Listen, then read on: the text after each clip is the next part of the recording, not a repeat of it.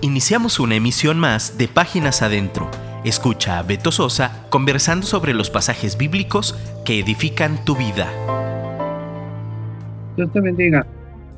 Estamos otra vez aquí arrancando con nuestra plática, nuestra conversa unilateral llamada Páginas Adentro. Agradezco a Dios por esta oportunidad de estar nuevamente contigo. Agradezco la oportunidad de estar hablándote directamente. Agradezco que no me dejes hablando solo. Yo espero que no me dejes hablando solo. Yo soy Alberto Sosa y me da mucho gusto estar aquí contigo. Arranquemos esta aventura de fe llamada Páginas Adentro. Aunque ya llevamos unos, unas buenas semanas arrancando en este nuevo año, pues todo el mundo se hace propósitos de año nuevo y hay quienes su propósito es cumplir los propósitos del año pasado. Y bueno, todos decimos un año termina, un año empieza y tenemos propósitos de nuevo año. Y yo te pregunto o yo te animo a que pienses esto. Y si nuestro propósito principal es avivar el fuego del don de Dios que hay en nosotros, eh, segunda de Timoteo 1, capítulo 1, versos 6 y 7, el apóstol Pablo le dice a Timoteo que avive el fuego del don de Dios que está en él, el cual le fue dado por la imposición de las manos del presbiterio, las manos de los supervisores o de los ancianos. Y bueno, si, si a Timoteo le recomendaba que avivara el fuego del don de Dios, pues yo creo que también nos recomienda a nosotros y es algo que debemos tomar en cuenta. Ahora, quizá te preguntes, bueno, ¿y por qué? ¿Cuál es la razón o qué gano con avivar el fuego del don de Dios? Bueno, pasa muchos asuntos, pero hoy, hoy estamos hablando, o vamos a hablar de esto. ¿Por qué debo avivar el fuego del don de Dios que está en mí? Porque estamos viviendo tiempos peligrosos, muy peligrosos, donde todo es express, todo es desechable, todo tiene caducidad, todo se vuelve obsoleto, rápido se vuelve obsoleto, que te compras un teléfono y en seis meses salió otro mejor y ahí te la vas llevando y todo el mundo está o estamos acechados por el consumismo y, todo se vuelve obsoleto, pero entonces en esta vida eh, hay poderosos gigantes que se levantan y amenazan a la familia. Y uno de ellos, muy grande, muy fuerte, muy poderoso, es el divorcio. Pero también contamos con la ayuda de Dios. Y recuerda que Dios derriba al gigante, pero tú debes lanzar la piedra. Eso lo dijo el pastor Frank Ching. Ahí lo buscas en Facebook, Frank Ching. Y eh, mira, te voy a presentar unas estadísticas sobre el divorcio. Al 2013, a finales del 2013, la tasa del divorcio era del 19%, pero a, finales del 2016 ya había llegado al 23%. Y el, el 5 de abril del 2016 se estableció el divorcio sin causa. Ahora ya basta con que vayas con un juez y le digas me quiero divorciar y ya no te preguntan cuál es la causa. También hay el, divorcio, tú puedes solicitar tu divorcio aunque no vaya tu cónyuge y después eh, ella viene y firma y ya todo se volvió muy rápido. Y mira, es un poco, bueno, mucho, muy preocupante. Las principales causas del divorcio que según las autoridades y según los sitios de internet especializados reportan la, mm, fíjate, la primera, la más grave es la falta de comunicación. Antes las familias o las parejas llegaban, me quiero divorciar porque no hay comunicación.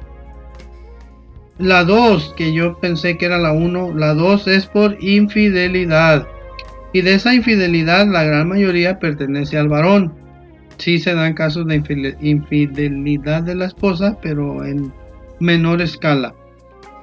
La tercera causa de divorcio es la violencia y la cuarta son problemas económicos graves. Y mira, hay una, hay una señora que se llama Marta de Baile que tiene su blog en internet y un día se le ocurrió hacer una encuesta y me entrevistaron a mucha gente, a muchos hombres. Y resultó que el 20%, fíjate, el 20% de los hombres entrevistados confesó ser infiel. Y tú dices, Santo Dios, ¿en, qué mundo vivimos? Y desafortunadamente, desafortunadamente, el divorcio permeó a los cristianos. El, divorcio está inmiscuido ya entre los cristianos. Ya hay cristianos que se divorcian y se vuelven a casar. Y bueno, eso es terrible porque incluso hay ministros que cometen adulterio y se divorcian y en cierto tiempo se vuelven a casar y en cierto tiempo ya están ministrando. Y es muy feo eso porque, bueno, quizá tú tienes un pensamiento menos radical que el mío, pero, pero yo pienso, en mi muy personal opinión, que un divorciado no puede ser ministro de nada, ni cuidar la puerta siquiera, porque desatendió el mandato de Dios. El mandato es que, que formaba una familia y hasta que la muerte los separara. Pero bueno, ese es el motivo de otra conversa que pronto tendremos. Y mira, en Proverbios 5.18, Dios nos dice o nos enseña a través de, la escritura y dice, eh, sea bendito tu manantial y alégrate con la mujer de tu juventud. Y si tú lees la versión en inglés, dice, alégrate, gózate con la esposa de tu juventud. Y también ahí en Proverbios dice que el que encuentra esposa o el que haya, el que busca esposa eh, encuentra el bien encuentra el bien y, y tiene el favor de Dios. Y entonces eh, esto de Proverbios de alégrate con la mujer de tu juventud no es opcional, es un mandato. Y entonces diríamos, diríamos, es que ya no lo aguanto, es que se ha vuelto irascible, se ha vuelto eh, posesiva y demandante, se ha vuelto histérica, se ha vuelto hipocondriaca, se ha vuelto no sé cuánto. Pero mira, en Cantares 2.15 dice así, cazadnos las zorras, las zorras pequeñas que echan a perder las viñas, porque nuestras viñas están en cierne están listas para ser cosechadas, para dar, ya tienen el fruto listo.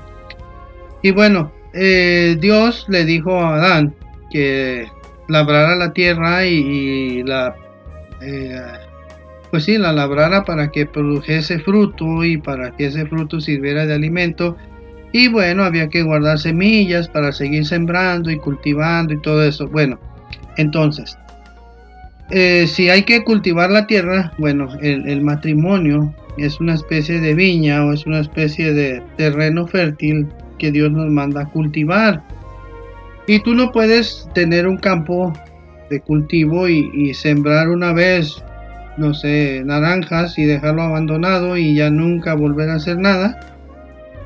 Aunque las naranjas siguen produciendo, pero más bien otra, o no sé, maíz. No puedes sembrar maíz y olvidarte de ese, de ese sembradío y ya no hacer nada porque no va a suceder nada. Y entonces, lo mismo pasa con el matrimonio. El matrimonio es una viña, es un campo fértil, un sembradío que hay que estar cultivando, hay que estar cuidando, hay que estar protegiendo, hay que estar mm, teniendo cuidado de él. Pero mira, dice ahí mismo en el Proverbios 24, del 30 al 34, te lo leo, te doy chance que busques en tu Biblia, recuerda que esto se llama páginas adentro porque precisamente se trata de que estudiemos la Biblia y vamos páginas adentro en la Biblia. Entonces vamos a leer Proverbios 24 del 30 al 34 y dice así, pasé junto al campo del hombre perezoso y junto a la viña del hombre falto de entendimiento. Y aquí que por toda ella habían crecido los espinos, ortigas habían ya cubierto su faz, y su cerca de piedra estaba ya destruida. Miré y lo puse en mi corazón, lo vi y tomé consejo. un poco de sueño, cabeceando otro poco, poniendo mano sobre mano otro poco para dormir. Hay un punto y coma y ya ves que luego hay una consecuencia y dice, así vendrá como caminante tu necesidad y tu pobreza como hombre armado. Entonces, la viña hay que cuidarla, la viña hay que protegerla. Y, si la descuidas, pues va a estar mal, va a estar de cabeza toda la situación. Y entonces, ¿por qué hay tantos hombres que quieren divorciarse? Hay tantos hombres que dicen, es que es la culpa de ella. Bueno, eh, con la autoridad que me dan las canas, déjame decirte que nosotros como varones fuimos puestos para cuidar esa viña y para cuidar la familia y para cuidar lo que Dios nos ha dado y para ser sabios en que produzca fruto y proveer lo necesario para que produzca fruto. Y mira, eh, por años y por años y por años, este, eh, en las reuniones de varones y en las reuniones de liderazgo varonil, y en las reuniones de, hombres de poder y esos asuntos que soldados del Dios viviente, se ha enseñado que somos soldados, que somos guerreros, que somos líderes y que eh, fuiste sellado con el poder de Dios para gobernar. Y si es cierto, pero déjame decirte algo. Los soldados, eh, cuando están en su cuartel, los soldados limpian su cuartel, planchan su ropa, juntan su ropa sucia, la echan al cesto de ropa para lavar y tienen cuidado de que todo esté en orden. Eh, tengo un, bueno, un amigo pastor que es de Casa de Cristo Manzanillo. Él fue marino y antes de preparar esta predicación yo hablé con él y le pregunté y me dice, sí, nosotros en el barco no tenemos quien nos ayude, no tenemos criado ni tenemos criada, nosotros tenemos que preparar nuestra ropa, tenemos que preparar todo. Sí, ahí sí les dan de comer, pero tienen que tener orden, ellos se planchan su ropa, ellos se lavan su ropa y todo muy en orden. Y entonces, también Proverbios 24, 23 dice que con sabiduría se edifica la casa. Entonces, si tú eres, mm, bueno, si alguien va contigo y te dice, me quiero divorciar porque, porque ya no aguanto, mi casa está destruida, le dices, ¿sabes qué, Brodito? La culpa es tuya, pero hay solución. Con sabiduría se edifica la casa. Y mira, en Primera de Pedro, decía mi primer pastor que Primera de Pedro está inmediatamente antes de Segunda de Pedro. Es un chiste ya muy viejito. Primera de Pedro 3.7. Vamos a leer Primera de Pedro 3.7. Dice así. Fíjate, vosotros maridos igualmente vivid con ellas sabiamente. Y mira esto, dando honor a la mujer como vaso más frágil y como a coherederas de la gracia de la vida. Nota esto, subrayalo en tu Biblia, brother. Ponle ahí de rojo para que no se te olvide para que vuestras oraciones no tengan estorbo. ¿Cuántas veces eh, en nuestra vida ha pasado que oramos y oramos y oramos por algo, por una situación, por algún favor, por alguna petición y sentimos que las oraciones rebotan del techo, sentimos que Dios no oye nuestras oraciones? Yo te preguntaría o pregúntate tú, estaré dando honor a la mujer que Dios me dio como vaso más frágil. Y nota esto que dice como vaso más frágil. Entonces significa que tú y yo somos frágiles, pero nuestra maravillosa esposa es más frágil. Que la tratemos como a coheredera de la gracia de la vida, para que nuestras oraciones no tengan estorbo. Y luego mira, finalmente sed todos de un mismo sentir, compasivos, amándoos fraternalmente, misericordiosos, amigables. Paréntesis, abrimos un paréntesis. La cultura mexicana, especialmente la mexicana o la latina, pero especialmente la mexicana, estamos muy acostumbrados a que somos el sostén de la casa, lo cual sí es cierto. en la mayoría de los casos.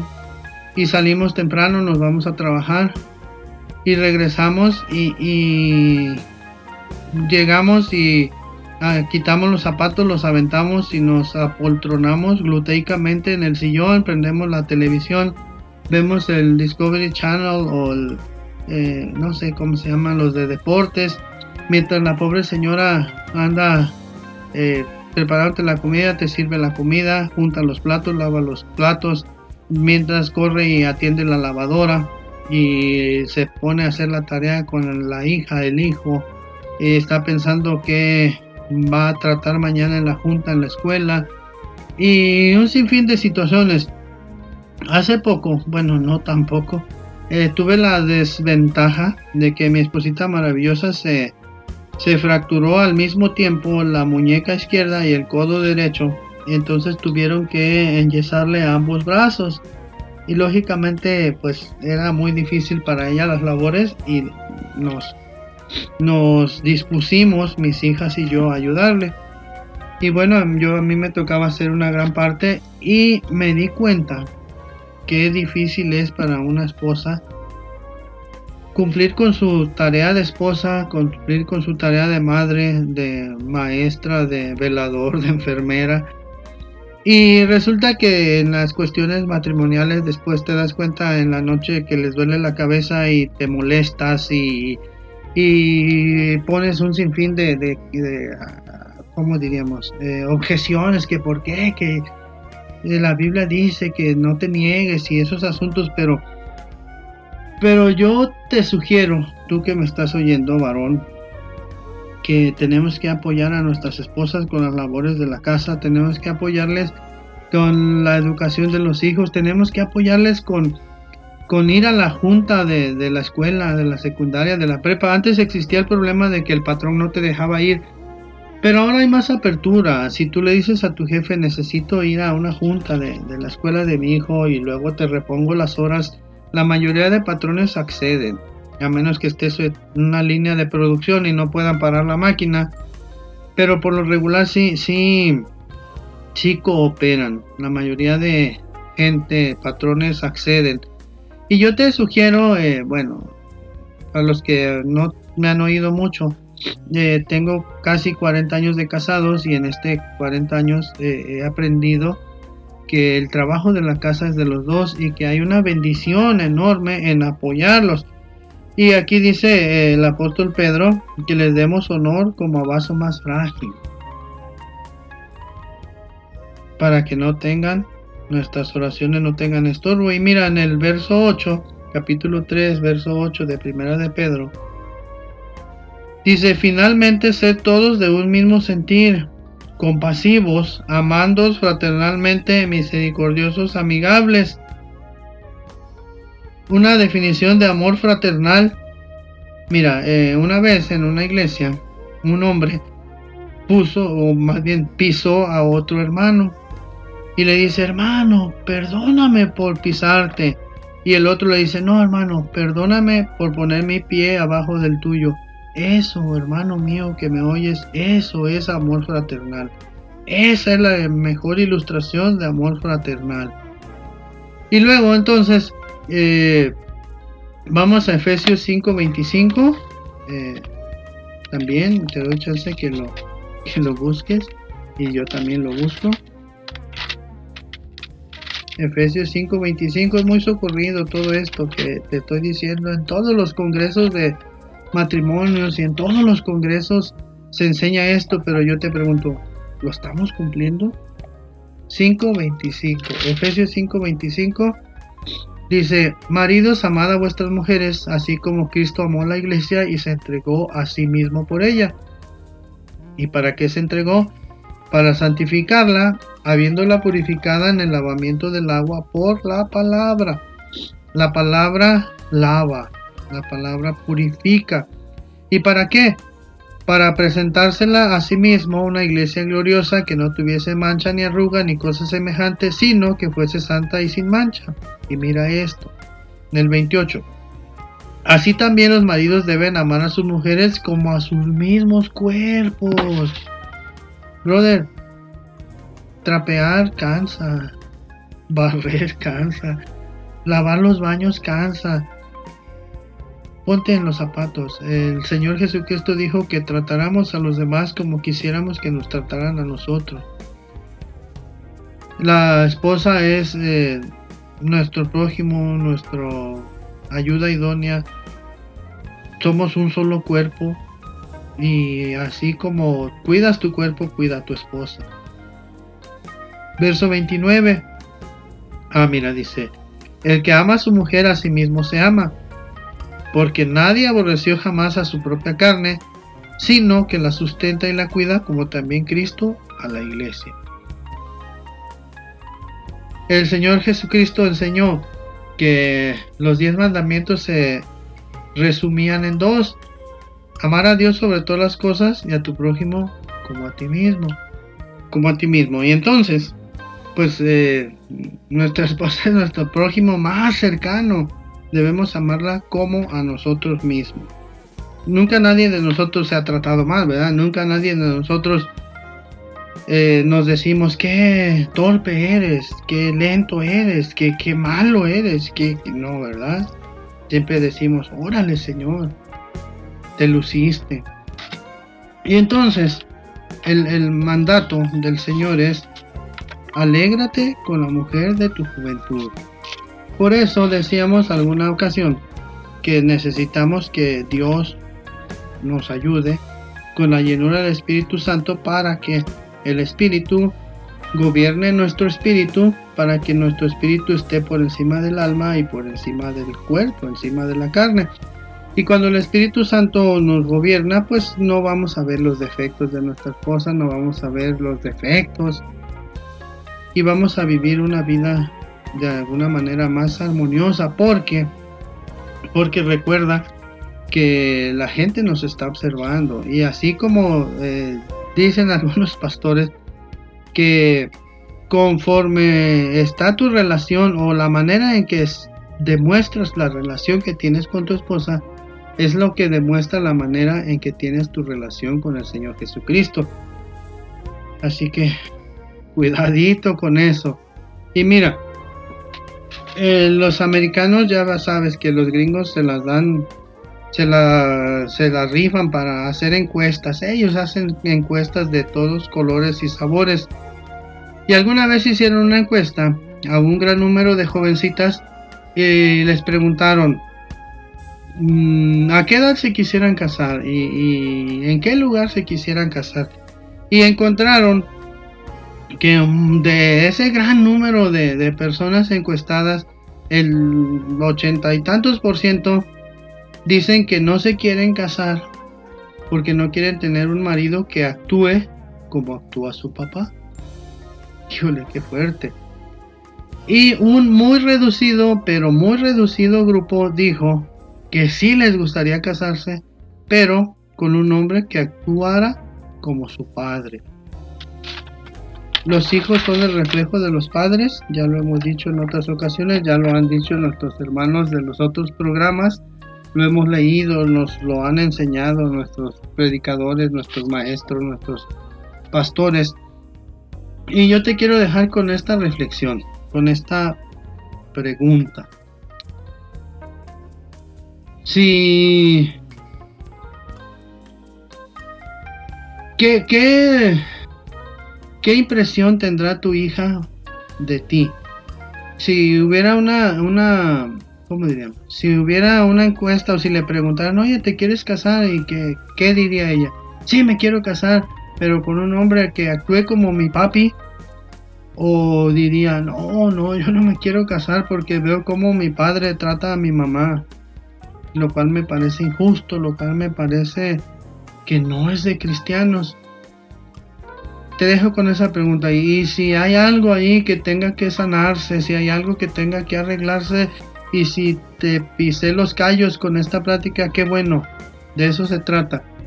Y qué bueno que seas sensible porque si dices yo estoy bien, yo soy el mejor marido del mundo, yo ya la libré, yo soy ejemplo para muchos, eso decimos nosotros, pero ¿qué dirá el Señor? Te dejo con esta reflexión.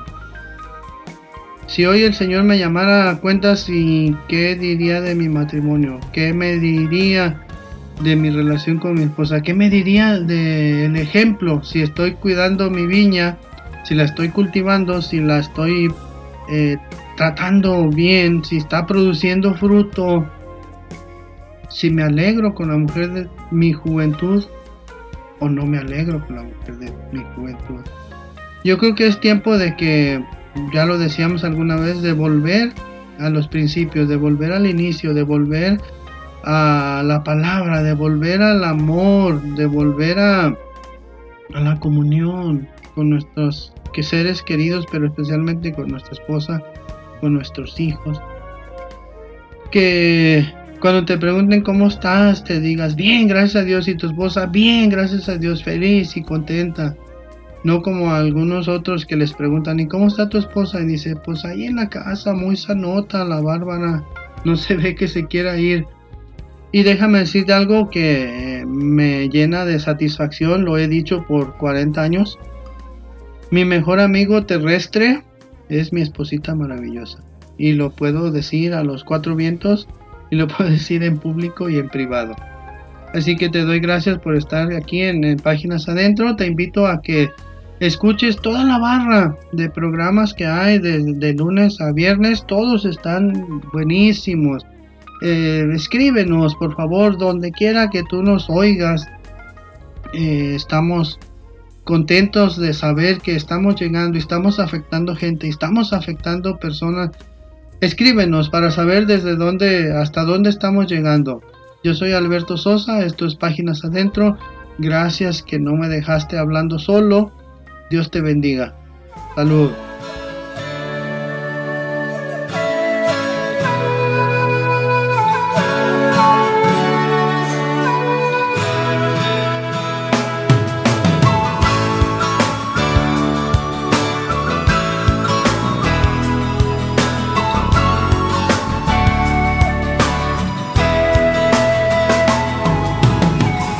Cuando los ojos hablan, sobran las palabras. Es suficiente con tu mirada. Puedes decir te quiero sin abrir los labios. Eres simple y muy profunda para mí. Dios me bendijo cuando te trajo a mi vida qué paz inmensa tengo este día. Tú eres un motivo en mis oraciones, ya no existen temores entre tú y yo. Yo tendré cuidado de tratarte bien. Eres vaso frágil te llevo en mi ser. Un mundo diferente es que Dios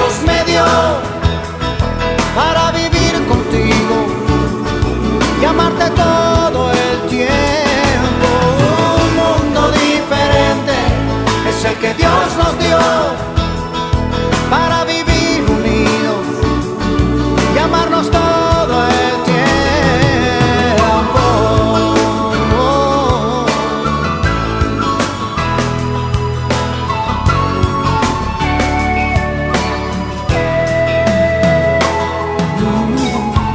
que siento por ti no lo compra el dinero. Es amor limpio, amor sincero. No puede compararse a nada conocido, no. Sabes bien que estoy diciendo la verdad. Oh. Yo tendré cuidado de tratarte bien.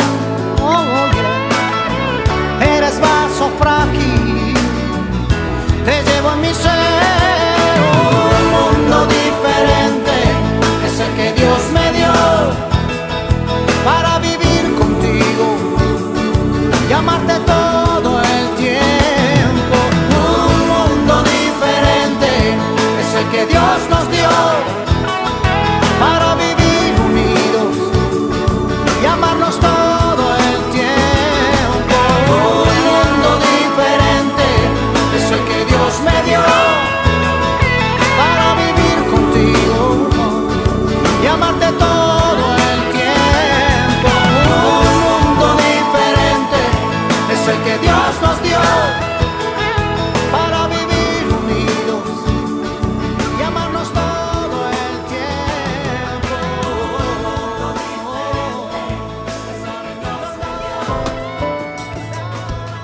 Escríbenos por WhatsApp 3335 890851 y déjanos un comentario.